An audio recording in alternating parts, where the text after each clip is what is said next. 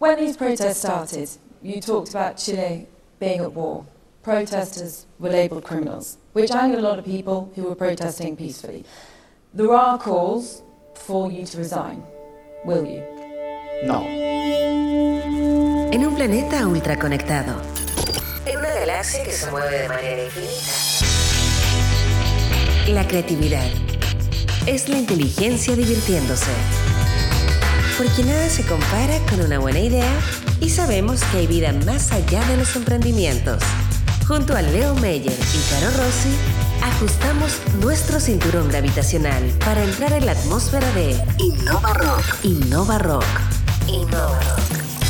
Inspira, visibiliza y conecta. Emprendedores, innovadores, chilenos y chilenas, todos bienvenidos al tercer especial de Innova Rock que hemos preparado entendiendo el delicado panorama social que vive este país, nuestro Chile de todos.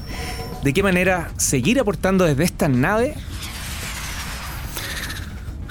Ah, ese, respiro profundo creo que da mayores señales a lo que las palabras hoy día pueden decir. Da vergüenza decir que se está cansado, porque hubo gente que luchó 17 años y, no se quejó tanto, pero estoy cansado, sí, estoy cansado y hay que seguir nomás.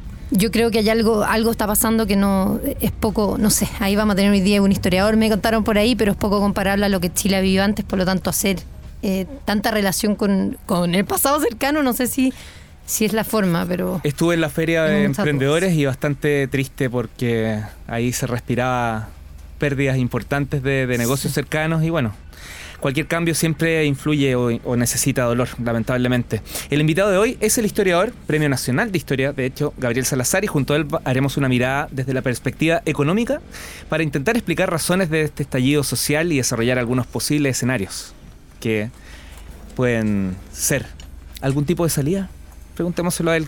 Soy Leo Meyer y junto a Caro Rossi y Uri Martinich estamos haciendo el programa especial para aportar desde la vereda de la innovación y los emprendedores con ideas para hacer un Chile más justo y con mayor igualdad de oportunidades. Hoy el invitado es el historiador Premio Nacional de Historia Gabriel Salazar. ¿Cómo está Gabriel? Bien, todavía. Bienvenido.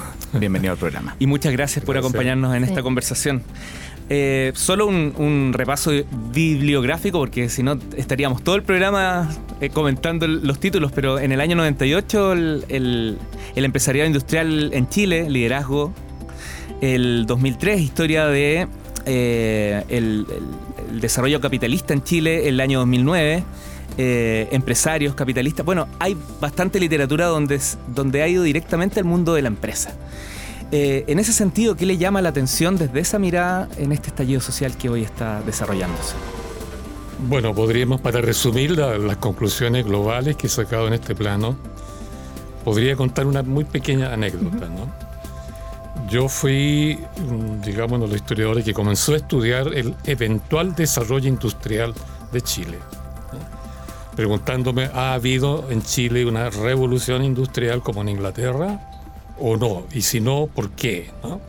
Entonces, una de las cosas que descubrí en Chile eh, y que justamente paralizaba el desarrollo de la industria chilena es que la tecnología, la innovación tecnológica en relación a la producción, en Chile se comenzó a comprar en grandes cantidades desde que llegaron los ingleses a Chile, de 1810 en adelante. Entonces, cada vez que era necesario montar una industria, ¿ah? eh, agregarle la, maquinaria necesaria, la cuestión técnica, se importaban todos los equipos. Entonces, como el año, no recuerdo exactamente las fechas, CEPAL me pidió a mí una, consultoría sobre este punto, sobre la innovación, etcétera. Y yo, claro, hice la investigación que incluyó entrevistar a varios empresarios. Y me recuerdo que fue entrevistar a Roberto Fantuzzi, que era un empresario industrial, por donde se le mirara, y, le hice esta consulta, ¿no? Cuento corto. ¿Por qué ustedes siempre se han jugado por importar la tecnología y no producirla? No instalar una capacidad de innovación aquí dentro de nosotros que vaya abasteciendo la necesidad del desarrollo económico. Y me dijo, ¿y para qué? Me dijo él, cortito, ¿sí? ¿Para qué? La tecnología se importa, me dijo. Y se acabó. Como un apotegma, como un dogma. La tecnología se importa. ¿ah? Se importa. Claro. Y yo quedé metido porque le dije, mira, si no tenemos en Chile un motor que genere tecnología productiva, significa que siempre vamos a estar importando la tecnología. Y si pasa algo en, el plano internacional, se bloquean los mercados, no nos abastecen de maquinaria, la economía chilena ¿ah? pierde productividad, suben los costos, caput. ¿ah? Y, también eh, tecnología para nuestra realidad. Pues nosotros tenemos una realidad geográfica, por ejemplo, muy distinta a cualquier otro país. Eso fue patético cuando en 1824 llegaron cerca de siete compañías inglesas, sociedades anónimas, 1824-25, que tenían, se gestaron en, la Bolsa de Comercio de Londres, para explotar la minería en Chile. Y esta gente trajo al tiro todas las maquinarias necesarias. Y claro, en, Inglaterra, la maquinaria para la, minería del carbón que tienen allá trabaja con, con estratos sedimentarios horizontales. Entonces todo, toda esa tecnología estaba pensado para que los carritos se movieran en horizontal. Pero aquí en Chile los terrenos son terciarios, entonces están todos con grandes plegamientos. Sube y baja, sube y baja. Toda la tecnología no sirvió de nada. Tuvieron que botarla como chatarra y adoptar en cambio, ese otro tema, por, por 1824-25, para trabajar las minas chilenas, la tecnología que el pueblo, los mineros pobres, los pisquineros, habían inventado, que era baratísima, rudimentaria, primitiva, pero eficiente. Gabriel, Chile ha sido siempre el vecino que ha vivido de herencia. Primero se ganó la herencia, la suerte de la herencia del salitre y vivió el salitre mucho tiempo y no estudió, no invirtió y se le acabó cuando salió el, el sintético. Y después nos ganamos la herencia del cobre y no invertimos, no estudiamos y eventualmente el cobre se va a acabar, va a salir un sustituto ¿Qué hacemos para orientar la economía, considerando que si bien es el 20% del PIB, no sé el número exacto del cobre en Chile, nos gastamos hasta el último peso? Entonces, ¿qué, futuro vemos si decimos, esto, se nos va a acabar, pero lo estamos gastando todo? Tal vez a nivel de, anécdota, pero que puede incentivar todo un tema de conversación, ¿no? es que mientras la minería en Chile tuvo en manos de los mineros pobres, los pisquineros, ellos inventaron una tecnología hecha de troncos de árboles, por eso acabaron con los bosques en el norte. La fuerza hidráulica del agua, que aquí cae en pendiente, es muy potente. Eh, el cuero de vaca para amarrar, porque el cuero de vaca una vez seco es acero. ¿no? usaron nunca ni pernos ni clavos siquiera para armar sus máquinas. Entonces con eso armaron los malacates, los trapiches, pero sin nada de metal. Cuero de vaca, hasta el día de hoy existen, ¿no? y, no, tú no las puedes separar. ¿no? La energía hidráulica, los troncos, ¿verdad? Y eh, claro, hay usaron herramientas para, para seguir la beta, y pólvora, dinamita, qué sé yo, charqui y aguardiente, ¿ah? para, de alguna manera animar el cuerpo. Esa tecnología se usó en Chile de más o menos 1730, cuando se inició la explotación del cobre y de la plata y la exportación, hasta 1875. Fueron 140 años que la tecnología pirquinera, esa primitiva, que cuando llegaron los ingleses se reían, que era, prehistórica, ¿no? Se usó esa, y Chile, esa tecnología permitió que Chile fuera el primer productor mundial de cobre durante casi 50 años. El tercer productor mundial de plata durante ese igual periodo. Chile adquirió su fama mundial de país minero eh, gracias a esta tecnología. Pero ¿qué pasó? Que cuando se acabaron los minerales superficiales oxidados, con la cual trabajaba esta tecnología, y llega a minerales más profundos, sulfurados, no sirvió. Claro. Ahí caput, y Chile dejó de exportar, y por eso después se adopta la tecnología yankee con las grandes empresas del cobre, después con 1907 en adelante, una cosa así. Pero Chile se hizo famoso gracias a esta tecnología popular. Porque eso es interesante porque el pueblo el peonaje, el bajo pueblo, los vagabundos, los marginados, ¿te fijas? Para sobrevivir tienen que desarrollar una capacidad de innovación enorme. Gabriel, em, sobre el tema de este hecho de comprar tecnología, al final pasa a ser como una tradición. Tú mismo lo dices en, tu paper, dices, esto es una tradición. ¿Crees que esta tradición chilena de comprar tecnología ha cambiado o seguimos exactamente igual? Yo diría que seguimos exactamente igual. ¿no? Exactamente igual. Porque Chile llegó a tener una capacidad productiva en, el área que los, economistas del siglo XIX llamaron el Departamento 1 de la economía. Y con eso querían decir que ese departamento de la economía industrial producía máquinas y herramientas para el departamento 2, que producía bienes de consumo. Entonces, si se expandía el sector de bienes de consumo, necesitaba más maquinaria. Y si en el país tenía el otro departamento que producía máquinas, se potenciaban los dos. Y se generaba un sistema de autoalimentación, ¿verdad? Feedback, ¿eh? y luego la expansión. Y a pesar de todo. Y eso en Chile, perdón, en Chile surgió un, un departamento 1 hecho por los mismos ingleses, por los mismos norteamericanos, que fabricaban máquinas.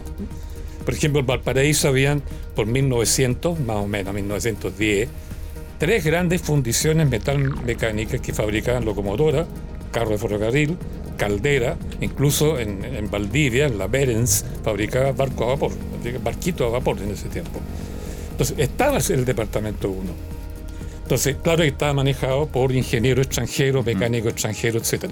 Y esta gente creció tanto, pero eran como 20 empresas de este tipo, que dijeron, ahora necesitamos unirnos todos, cartelizar ¿eh? el rubro y reducimos los costos de producción, exportamos, competimos con Inglaterra y le quitamos el mercado. Pero necesitamos para eso el apoyo del gobierno.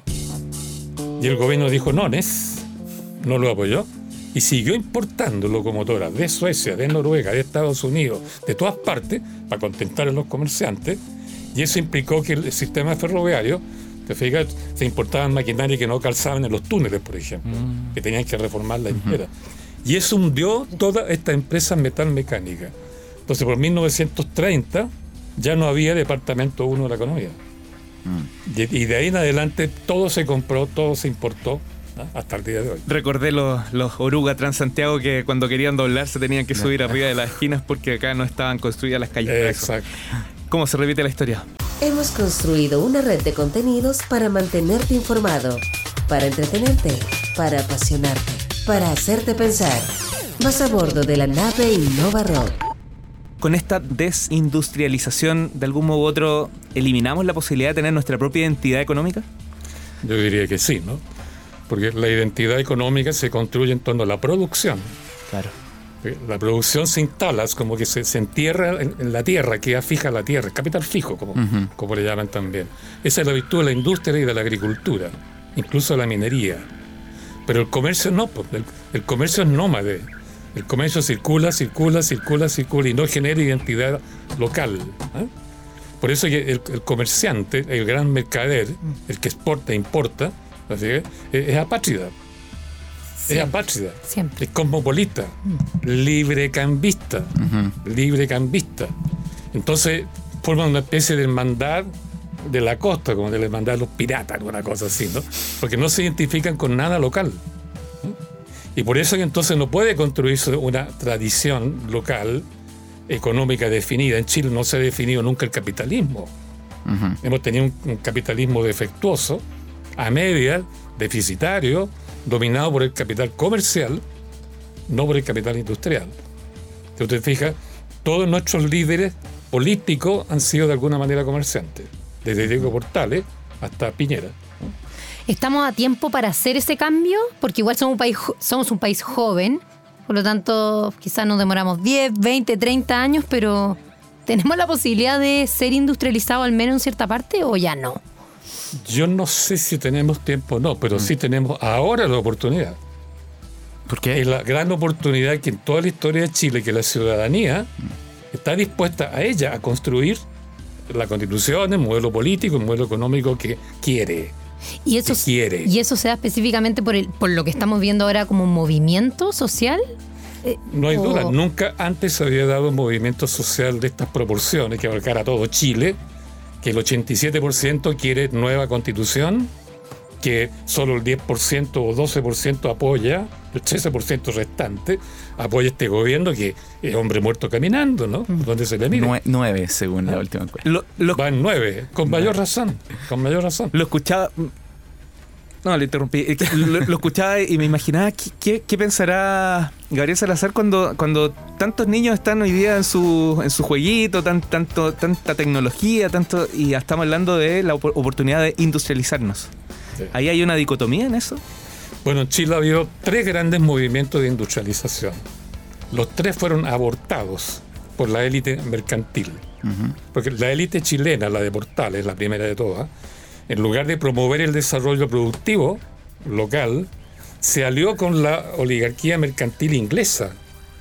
¿Te En Valparaíso especialmente.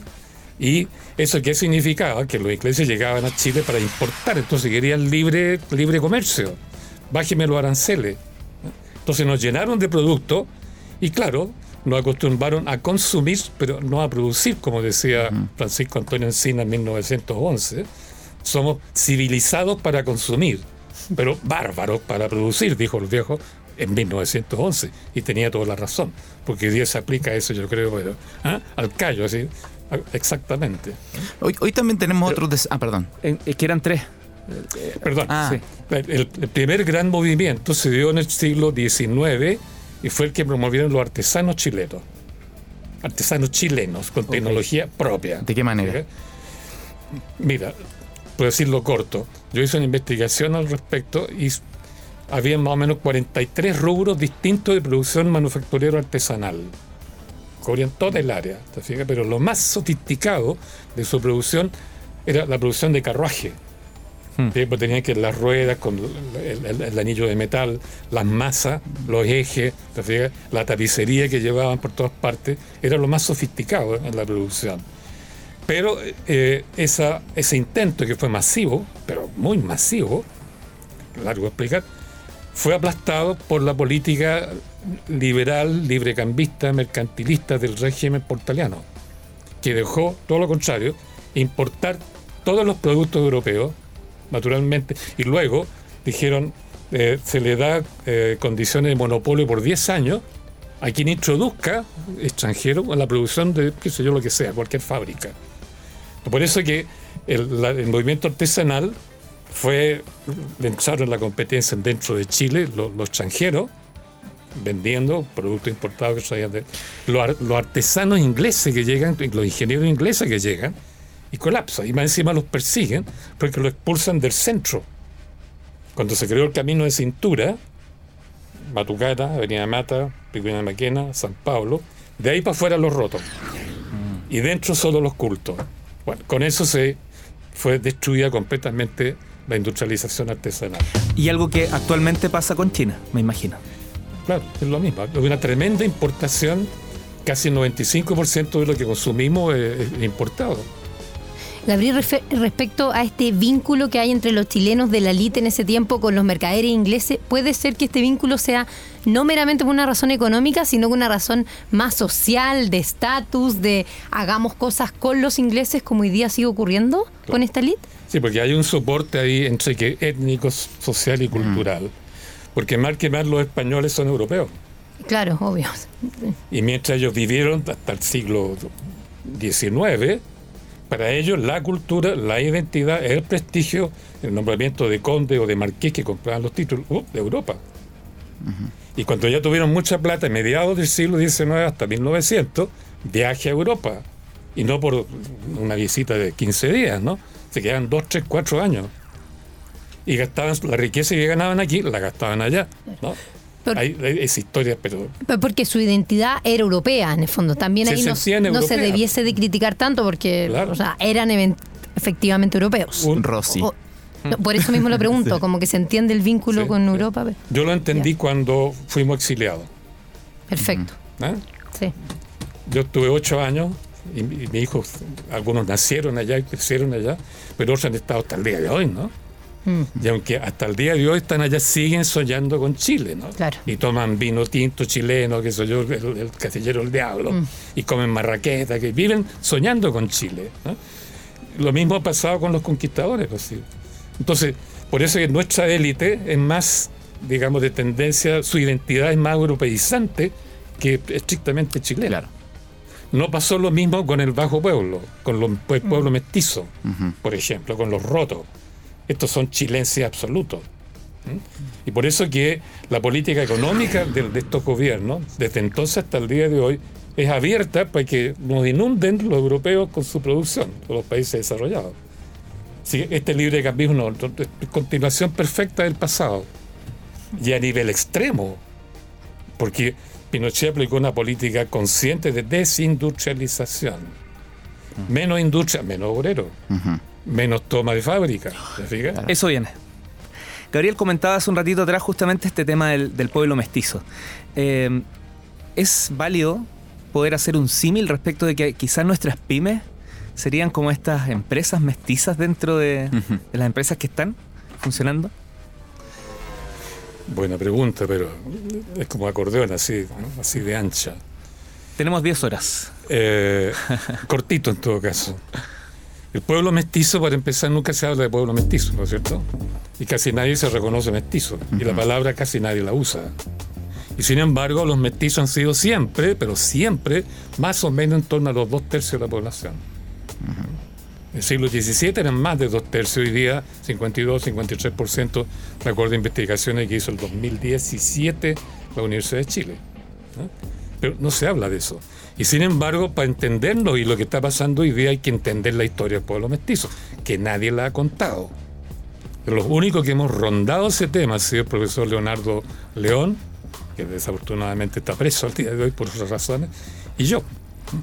Pero aún así no hemos trabajado toda la historia del pueblo mestizo. Pero en píldoras, para decirlo corto, este pueblo, si lo comparamos con el pueblo mapuche o el pueblo criollo, chileno, digamos, vamos a encontrar lo siguiente. El pueblo mestizo no nació sin territorio. Los mapuches tenían, eran dueños del país y de tiempo inmemoriales. Mm. Y los españoles se apropiaron del mm. país, ¿verdad? Aunque su mentalidad seguía en Europa, se apropiaron de los de acá. Pero el pueblo mestizo nace sin territorio. Sin territorio. Segundo lugar, no es pequeño el problema, nacen sin memoria propia, porque no tenían pasado. En cambio, el pueblo mapuche tiene un pasado gigantesco, que, que avala sus tradiciones. Nace sin lenguaje propio. Sin lenguaje propio. Y lo que es más grave, el rey de España los consideró hijos del pecado, hijos del vicio del pecado, porque, claro, los españoles, que eran jóvenes de veintitantos años, que llegan acá, vienen de una sociedad pacata, se encuentran con pueblos indígenas que no tenían conciencia del pecado y menos del cuerpo, se volvieron locos, digamos, violando, qué sé yo, teniendo relaciones sexuales con las mujeres indígenas. Le fueron dejando un reguero de mestizos detrás. Porque los conquistadores, estos jóvenes conquistadores españoles de veinteañeros, digamos, para ellos fue una liberación sexual y creían, creían que habían llegado al paraíso terrenal. Mm. Pero el subproducto de esa creencia del paraíso terrenal fue una población mestiza gigantesca, que comparativamente, por diversas razones, en Chile se destacó mucho más. Porque el pueblo mestizo, digamos, el pueblo indígena, se, fue al sur del Biobío y casi no quedó en el Valle Central una fracción muy pequeña. Ahora, ahora hay más, pero en esos tiempos no. Entonces el pueblo mestizo como que fue la principal, digamos, composición de nuestra población, digo, dos tercios. Pero este pueblo, como era hijo del pecado, se pone el rey, y el derecho se supone que se basa en virtudes, no dictó derecho al pueblo mestizo. Y este pueblo mestizo se quedó sin derechos, nunca fue sujeto de derecho desde el siglo XVI, XVII, XVIII, XIX hasta 1931. El primer paquete de derechos que lo cubre, significa que puede adaptarse ese derecho, fue el Código del Trabajo de 1931. Entonces, un pueblo que vive tres siglos y fracción sin derecho, no eran sujetos de derecho, los españoles, los criollos, podían abusarlo, violarlo, azotarlo, palomearlo, dispararle, y, no era delito. No era delito. De ahí entonces la impunidad frente a la violación de mujeres eh, mestizas, la, violación de, niños mestizos que lo ocupaban como sirvientes domésticos de por vida, o, la, matanza de roto en cualquier parte porque era posible dispararle y no era delito, la masacre de Santa María, el ejército, ni un sentido de culpa, perfectamente impune, porque no era delito, no eran sujetos de derecho. Entonces, imaginemos este pueblo que tiene que vivir siglos, no solo un poquitito de tiempo, siglos, en estas condiciones, que podía ser abusado. Entonces, lo, importante es que tenían que sobrevivir de todas maneras en esas condiciones. De ahí su imaginación de supervivencia. Mm. Y naturalmente, si no podían vivir arranchados, porque los expulsaban, no tenían derecho a propiedad por lo demás, ¿no?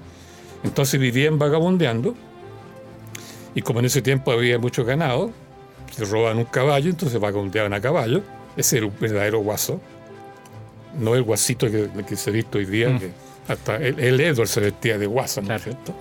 El patrón, ¿no?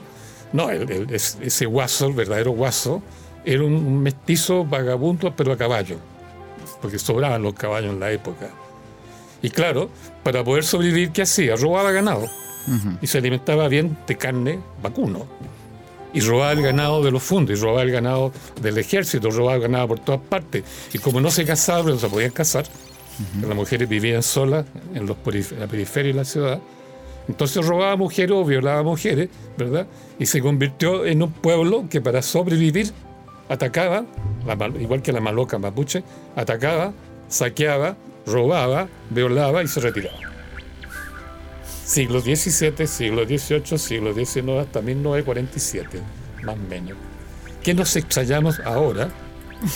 Que los herederos de este pueblo, que todavía tienen en su memoria subconsciente todo esta- este daño que le, que le infligieron por no ser sujeto de derecho, reaccionan como está reaccionando, pero si además le dicen consuma, consuma, consuma, bueno, robo, robo, robo, ¿no?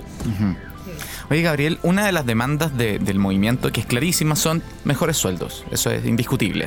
No vamos a hablar de la medida de ofrecer el, salario mínimo garantizado, que es un subsidio del empleador, pero independiente que discutamos cómo van a mejorar lo- lo- los salarios en largo plazo, la evidencia internacional demuestra que la sindicalización aumenta los salarios. El poder de negociación de los sindicatos mejora eh, indiscutiblemente los salarios. El problema es que históricamente la sindicalización ha implicado desde matanzas hasta golpes de Estado. Eh, bien, la situación ahora es distinta. O sea, claramente el hecho de que la gente haya salido a las calles cuando estaban los, cuando estaban los militares en la calle y salió igual, demuestra que un pueblo que ya no le tiene tanto miedo como antes, por lo menos los jóvenes. ¿Qué piensas tú que va a ocurrir acá Con la cosa sindical. con la cosa sindical? Que finalmente si queremos aumentar los salarios, una postura, por lo menos que la evidencia internacional eh, demuestra bastante correlación, es la sindicalización. Hay varias cosas que se relacionan con esto y que daría lugar a una conversación muy larga, ¿no? Pero voy a tratar de puntualizar dos o tres cosas nomás. Uno, Código del Trabajo 1931. No participó ningún trabajador en, el debate, la deliberación para dictar, que es un decreto con fuerza de ley dictatorial de Carlos Ibáñez del Campo. Ese código que reguló, ¿no cierto?, las relaciones sindicales, las relaciones laborales, no, es copia de lo que las potencias internacionales capitalistas acordaron como política para la clase trabajadora en el Pacto Tratado de Versalles, OIT. ¿En qué consistía ese pacto? Vamos a despolitizar los trabajadores. Entonces el Código del 31, ¿qué es lo que dice? Que los sindicatos, digamos, destruyeron las mutuales para construir los sindicatos. Y la ley fue compulsiva, o se sindicaliza usted o no tiene forma de asociatividad, porque las mutuales no fueron reconocidas. Ahí desaparecieron todas las mutuales. ¿Qué es lo que decía la cuestión central, digamos? Que el sindicato solo existe para negociar el salario con el patrón. No, tiene, no, puede hacer, no puede hacer ninguna otra cosa. Es decir, no puede hacer política por sí mismo. O sea, no era un sindicato. Claro. En un sindicato estrictamente económico para discutir el salario en la faena respectiva con el patrón correspondiente, Yarú, pongamos por caso. Por tanto, el sindicato no podía hacer acción política, como en cambio hicieron las mutuales. ¿Verdad? Eso es lo más importante. Y claro, pero el, ahí no participó ningún trabajador. Y ese código rigió hasta el 73, ¿no? Y nadie, ni la izquierda, ni el Partido Comunista, ni el Socialista, ni siquiera Allende intentó cambiarlo. Ni la CUT tampoco.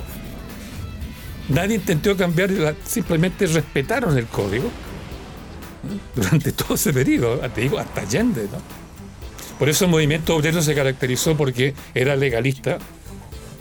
se regulaba por el código, y claro, si, no respetaba el código, le, caía ¿verdad? la, represión.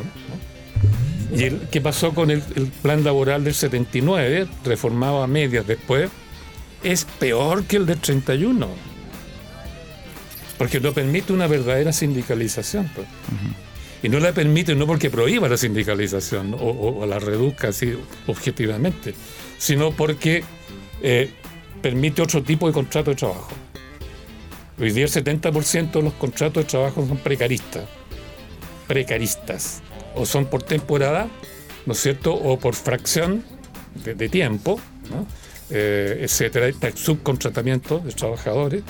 En la universidad, por ejemplo, el 70% de los contratos son a honorario. Como yo jubilé ya en la Chile, entonces me fui a la BUNCE, a la pedagógico, y tengo contrato honorario. O sea, tengo que todos los meses hacer una boletita, no me pagan vacaciones, no me pagan, no me hacen imposiciones, y me pueden echar cuando quieran. Yo hacía clase en la Escuela de Derecho como 20 años, y llegó un decano, el anterior, y dijo, mira, yo voy a mandar cambiar a todos los que tienen contrato honorario. Lo siento mucho, voy a tener que irte. Me chopo. Y no hay de dónde agarrarse.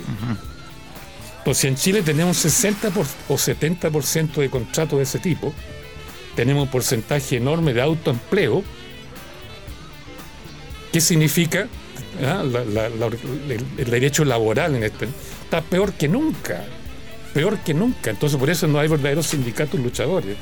Hoy día están apareciendo en la mesa social que existe. Hay unos sindicatos ahí poderosos que están pensando políticamente ahora por primera vez en mucho tiempo. Y eso, es otro cuento. y otro cuento.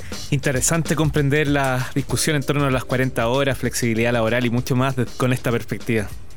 perdón, una última cosa importante. Porque este sistema está hecho para que no haya capacidad real de negociación. Entonces el salario puede ser muy bajo, pero como promedio, pero si tú consideras el tipo de contrato puede ser más bajo aún. Entonces, si aplicamos la teoría de Marx, la tasa de plusvalía es más alta hoy que nunca antes. Tal vez siglo XIX fue superior. Pero esta tasa de plusvalía se magnifica aún más. ¿De qué manera? Yo te pago salario 200, pero te ofrezco crédito para que consumas por 800 y te presto dinero a través de las tarjetas para que consuma 800 ganando 200. Entonces te aplico como tasa de interés de corto plazo, porque crédito de consumo, 30%, 35%, 40%, que es usura. Si sumas ahora la plusvalía del salario más la plusvalía del préstamo, tiene una tasa de plusvalía que ni siquiera Carlos Marx pudo concebir. Cuando se anula el costo del salario para el capital, porque si tú sumas la plusvalía del trabajo más la plusvalía del crédito, para ellos el salario se anula. Cero, incluso es ganancia. ¿Y eso qué, qué significa en términos tradicionales? Esclavitud, pues compañero. Eso es esclavitud. Pulpería moderna. Pero está disfrazado por el consumismo. Gabriel, no hay, no son pocos los que piensan que esto se está acercando a lo que vivimos en el año entre el 70 y el 73, porque claro, lo ven más cercanos, son quienes están aquí, conversan, qué sé yo. Algunos lo vivieron, otros lo, heredaron, digamos. Y un rol importante lo cumplieron los medios de comunicación. Mm. Cumplieron un rol muy importante. En esta etapa, ¿cómo ves el comportamiento de los medios de comunicación? Bueno, en la época de Allende eh, había prensa de izquierda habían buenos diarios, buenas revistas inclusive, de análisis, ¿no? Habían comentaristas, eh, Luis Hernández Parker, por ejemplo, que era líder de opinión, el tipo tenía profundidad en sus análisis, era analista más que cronista, una cosa así, y, su opinión pesaba y el mundo, le, mucha gente lo seguía. No tenemos hoy día periodistas de ese tipo. Durante Allende también tuvimos varios, pero hoy día yo diría que eh, no tenemos prensa prácticamente de izquierda o de centro izquierda. De repente la tercera saca algunas cosas y luego están los, diarios digitales de alguna manera que ayudan, o el periodista de repente, o el mostrador, qué sé yo, pero no, no generan necesariamente opinión. Puede ser. opinión de peso. Y lo yo he encontrado, que yo llevo 55 años trabajando en la universidad, conozco la escuela de periodismo, he trabajado en ellas también, y las mallas curriculares de la escuela de periodismo se caracterizan porque no profundizan en ciencias sociales. Profundizan en toda la parte técnica, nuestro aparatito, ¿no? Muchísimo. En la parte imagen, la parte comunicación electrónica, análisis discurso, semiología, pero sociología, economía política, eh, antropología, historia, no es. No es. Entonces eso les da un conocimiento amplio, muy técnico, muy de manejo, muy profesional en ese plano, pero en la profundidad teórica es muy débil. Varios periodistas me han dicho, periodistas conocidos, ¿no? ah, sí, me dicen, nosotros tenemos un océano de conocimiento, mm. pero de un centímetro de profundidad. Y eso conspira porque hoy día la ciudadanía necesita apoyo, necesita colaboración teórica. Está pensando en una revolución absolutamente nueva, ¿no? Nueva. Va a ser la ciudadanía entera, no el Partido Comunista, no el MIR, no el Partido Cristiano. Y eso es nuevo. Entonces se requiere una ciencia nueva que apoye a las comunidades para deliberar y organizar un sistema político que tenga su base en la comunidad local, el viejo cabildo. Los medios podrían cumplir un rol interesante en la educación cívica. Por supuesto. Yo creo que de alguna manera sí han cumplido un rol mostrando lo que pasa, pero más que nada la televisión. La radio también. Lo bueno es que ahí todos tenemos una cámara Full HD en el bolsillo y por eso las redes sociales y, se han poblado de contenido audiovisual que generalmente no, no iba en los medios, si no cumplía con la pauta. Yo creo que la tecnología nos ha ayudado mucho a, a que esta revolución sea distinta. Pero ahí no hay análisis. No, no, pero los medios se alimentan de ese contenido. O sea, el caso del, del, noticiario que estaba mostrando la cámara de una persona, no sé si lo vieron, estaba filmando desde su casa en Plaza Italia y esa persona fue y puso un cartel adelante como dejen de robarme la cámara. Ah, sí, sí. Eh, a, ese nivel. O sea, hay un, hay un, hay un, no un periodista, pero digamos hay, hay, un testigo en cada uno de nosotros donde estamos. Pero justamente creo que el valor del periodista tiene que ver con, con el análisis, con unir esta información y estos datos que todos pueden entregar y, y el análisis y esa unión no se da si no tiene un, un backup, o sea, una, una historia, o saber estudiar historia y creo. Yo creo que ahí la, siempre lo he pensado, o sea, tiene que ser obligatorio, ni, siquiera una opción obligatoria que los periodistas tengan sea, al menos dos años con historia. Yo tuve en mi escuela, no voy a decir cuál es, pero a mí me obligaron los dos primeros años, son años con la gente que estudia historia. Y estamos, los periodistas y los historiadores, son los dos primeros años, tú estudias solamente historia. Porque si no estudia historia, ¿cómo yo voy a poder hacer un análisis? Y creo que ahí hay una conexión bien fuerte entre el historiador, el periodista y los filósofos también que debiésemos de trabajarlo. Gabriel, em, estamos obviamente viviendo un momento histórico en Chile, eh, tanto con el movimiento social, con, también una, una, crítica y que somos, creo, referente internacional sobre esta crítica al neoliberalismo y este sistema que estamos viviendo eh, en términos económicos es un modelo que en la calle al menos se, se escucha que la gente quiere cambiar. Creo que esa es una voz imperante hoy día en Chile. Y en ese sentido, ¿cómo, hacia dónde debiésemos, hacia qué modelo debiéramos ir? Eh, siempre nadie tiene la respuesta, yo sé, pero también estamos como criados. Yo tengo 32 años estamos como criados en este sistema neoliberal donde eh, uno puede comprar las cosas, puede acceder a todos los bienes de alguna u otra manera. ¿Cómo lo ves tú? ¿Cómo va a pasar este cambio? ¿Inventaremos un nuevo sistema? Bueno, ahí es donde se requiere un poquito de, innovación y creatividad política, no tanto tecnológica, sino política. Y e indudablemente lo que ha caracterizado la, etapa de la historia mundial que se inició en el 82, que es la gran crisis del 82 a nivel mundial, que fue un quiebre histórico, del cual estamos hablando de una nueva era histórica, ¿no? De la posmodernidad, del postindustrialismo, mm. etcétera, etcétera, y la implantación del modelo neoliberal. Si algo ha traído el modelo neoliberal, sobre todo en Chile, que es el modelo más perfecto que existe en el mundo, es que se concentró todo el modelo en, digamos, destacar el individuo. El individuo. Un individuo al cual se capacita todo el sistema educativo, aprovechando eso, el sistema educativo nuestro implantado por el modelo desde la concertación para acá, es lo llamado enfoque por competencia. Es decir, al niño le desarrollamos sus capacidades. No es que vaya a aprender historia, sino una capacidad para pensar, qué sé yo, en el aire, porque ¿ah? eh, la, digamos, la función hace el órgano, no el órgano la, la, función. Mm. Eh, tiende a que el individuo, al ser capacitado, sea capaz de competir. Compite con otro. Y eso nos lleva a que se desarrollen espíritu competitivo en el colegio, ah, tengo más puntaje que tú, este colegio puntaje más alto que el otro, ¿te fijas? Puntaje, competencia, comparación, jerarquía. Y eso lleva al individualismo. En la universidad, ¿en qué se ha traducido que todo el mundo lucha por su currículum vitae. Sumar más y más y más puntos porque así asciende. Llega parte de asistente, parte después profesor asociado, después profesor titular y ojalá después un premio nacional, porque llega top. Entonces, es una carrera individual. Y al ser individual tú debilitas tus lazos asociativos. En la universidad la solidaridad ya casi no existe. No se forman equipos solidarios para estudiar los problemas de Chile, que cada cual está metido en su proyecto individual para seguir su carrera individual, su currículum vitae. Entonces, por eso en la universidad no se respira ambiente, ambiente digamos, solidario, empático, asociativo, fraternal, nada. Y toda la sociedad entera, en función de esto, si logras tener ingresos por cualquier día y consumes más, te va a destacar, no sé si va a competir con el otro, un plasma más grande, que, etc. Entonces, se enfatizaron los valores individualistas, negación de la solidaridad, etc. Ahora, si queremos construir una sociedad nueva, yo creo que hay dos cosas que son fundamentales. Uno, recuperar el sentido solidario, la asociatividad. Y ahí está el sentido comunidad.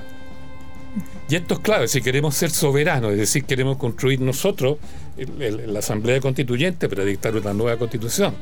Si queremos convertirnos nosotros en constructores del Estado que queremos, o del plan laboral o código del trabajo que queremos, pues tenemos que deliberar entre nosotros.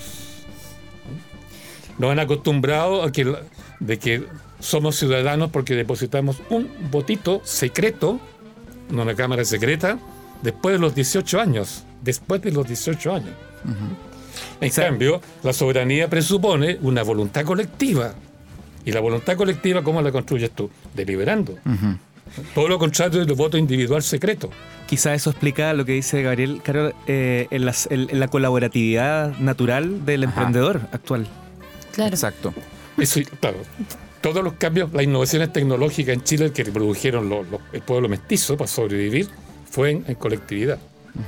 Te contrapregunto, eh, hay un, creo que parte del movimiento es bastante generacional, lo veo en almuerzo, creo que ustedes también, me imagino que lo ven, eh, por lo menos, eh, bueno, no sé, yo lo veo.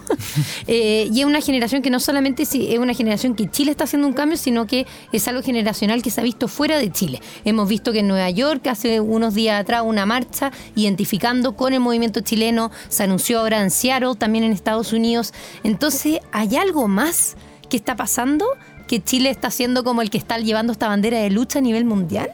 ¿Lo has pensado de esa manera, Gabriel?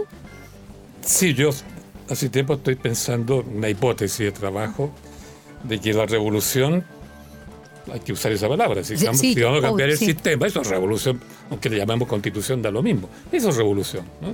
Eso es revolución. Esta revolución tiene que ser distinta a todas las anteriores. Desde luego no es ideológica. Esta no es ni marxista, ni leninista, ni trotskista, ni maoísta, ni nada. Entonces, ¿cuál es la esencia, por decirlo así, valórica de esta revolución? La recuperación del sentido de comunidad. Porque el sentido de comunidad te permite educar a los niños de otra manera. No con el bullying, sino todo lo contrario. Eh, te permite a ti que la ciudadanía delibere en conjunto porque la, soberanía es una voluntad colectiva que tú la construyes deliberando, en conjunto. Y se delibera y llega a un acuerdo, el acuerdo es un mandato soberano, y después de tener el mandato, ahí el, recién eliges tú, oye, tú ejecútame este mandato. Si no lo ejecutas bien, como yo soy, soy soberano, te evalúo, te castigo si, si no lo cumple. Entonces aparece el sentido responsabilidad del representante frente a la base que lo elige. Todo eso es necesario para que se constituya una comunidad que delibere y produzca mandatos y no elija gente sin mandato, que es lo peor que puede ocurrir. Y 200 años haciendo eso en este país. Y por otro lado, yo creo que es muy importante esto de la comunidad, porque si vienen tiempos terribles, crisis del agua, mm. desastre climático, hay que adaptarse a toda una nueva manera de vivir y la única nueva manera de vivir que tiene que ver con el ser humano, vivamos juntos en amor con la naturaleza, que es el discurso del pueblo mapuche. Claro, que no dialogamos con la naturaleza, que, que es la- la base de lo que somos, ¿no? y eso se logra en comunidad. Por eso es que tenemos hoy día asambleas territoriales que se están construyendo por todas partes, yo tengo noticias de varias, precisamente para defender el territorio, defender el agua, defender el bo- bosque nativo, defender todo, para asegurar la vida y sobrevida de sus hijos. Entonces, por todos lados necesitamos unirnos, querernos, pero en una comunidad territorial, porque ahí vivimos juntos, ahí sí. Y si falta el agua, nos vamos, tal como en Copiapó, ¿verdad? Cuando vino la aluvión se unieron todos, porque así protegen su comunidad, sus hijos, La familia. Caminamos para allá. Gabriel, se ha escuchado mucho a las pymes que han sido violentadas, principalmente estos emprendedores que con esfuerzo sacan adelante su negocio, van, lo rompen, lo saquean. No sé si olvidarnos, pero quiero dejar de lado el concepto del vandalismo en sí y más bien empatizar con, con este emprendedor. El emprendedor chileno, ¿tienes, ¿tienes alguna algo de comentar respecto de decir, mira, sí, cumple con ciertas características, se va a levantar o, o está permanentemente vandalizado por, de distintas formas, desde el, desde el pago a 30 o 90 o no sé cuántos días, pensando a otra forma. Bueno, sí, no se ha hecho una historia de, la, de la pequeña empresa en Chile, no. Pero es la continuación en el fondo del movimiento industrializante artesanal, que fue cortado por el lado productivo, Claro. pero siguió su desarrollo por el lado del pequeño comercio, ¿no es cierto? A la artesanía, que surgen de, pero como callampa de la nada. Por ejemplo, para, para la Pascua, la cantidad de juguetes que se fabrican y, y de productos de ese tipo, y el ingenio que significa ¿ah? producir es- esos pequeños juguetes, artefactos que se usan para, para, para Halloween, qué sé yo, etcétera. Hay latente ahí en el, en el bajo pueblo, o si tú quieres, en los sectores más populares, una capacidad de innovación productiva o incluso de intercambio comercial creativa que de ahí sobreviven. Ahora, yo creo que el, el saqueo no ha afectado tanto a, a la pequeña empresa, pero sí la interrupción del transporte y, y el hecho de que la gente en esta situación tiene un poco de miedo a andar por las calles, no consume. Exacto. Estaba viendo, en la mañana estuve en, en, en Chilevisión y hablaban ahí lo que pasaba con la fuente alemana, de la calle Alameda, ¿eh? que ha logrado sobrevivir porque patrones y empleados están ahí defendiendo, ¿ah? Claro. y casi no llegan clientes, ¿no? pero, pero están ahí defendiendo su... Están empezando a llegar a partir Exacto. de conocer este hecho Claro. casi heroico. Claro. El problema también es que eh, el 70% del empleo en Chile lo proveen las pymes. Las pymes. Entonces hay gente que no ha podido ir a trabajar y que gana por día trabajado. O sea, toda la gente que trabajó en la noche, todos los comediantes, los mozos, etcétera, durante el toque de queda no, no vieron ni uno. Y eso después afecta en que tienen menos poder para consumir y Pero este sector siempre ha tenido una gran dinámica propia, porque ahí está justamente la, la capacidad creativa, ¿no? No está en la gran, tan gran empresa. Si uno estudia la revolución industrial o las revoluciones tecnológicas que han habido, todas vienen del- de este plano. Por excepción, la, gran empresa, pero asociada con una, universidad que investiga. tienen hay convenios en ese plano, pero normalmente no. Entonces hay una dinámica que explica por qué aquí hay miles de empresas o millones de empresas en el caso de otros países, que claro, viene una crisis, 30% quiebra, pero pasa un año y se renueva y queda todo en el mismo nivel. Lo que pasa es que muchas mueren, pero muchas nacen. La historia de cada uno, claro, puede que termine, pero el conjunto siempre sigue funcionando. Es una dinámica propia de, de esta esfera que, que es muy particular, entonces, y que desgraciadamente en Chile no se estudia. Nos vamos. nos vamos. Nos vamos. Innovarock.com. Ahí va a quedar este podcast para, Para siempre. Y también están en Spotify. SoundCloud. SoundCloud. ¿Quién ocupa SoundCloud? Deezer, todos lados. ¿Quién ocupa eso? Chao. Chao. Chao. La creatividad es la inteligencia divirtiéndose. En un planeta ultra conectado. En una galaxia que se mueve de manera infinita, nada se compara con una buena idea. Porque sabemos que hay vida más allá de los emprendimientos. Esto fue Innova Rock. Junto a Leo Meyer y Caro Rossi. El programa que inspira, visibiliza y conecta.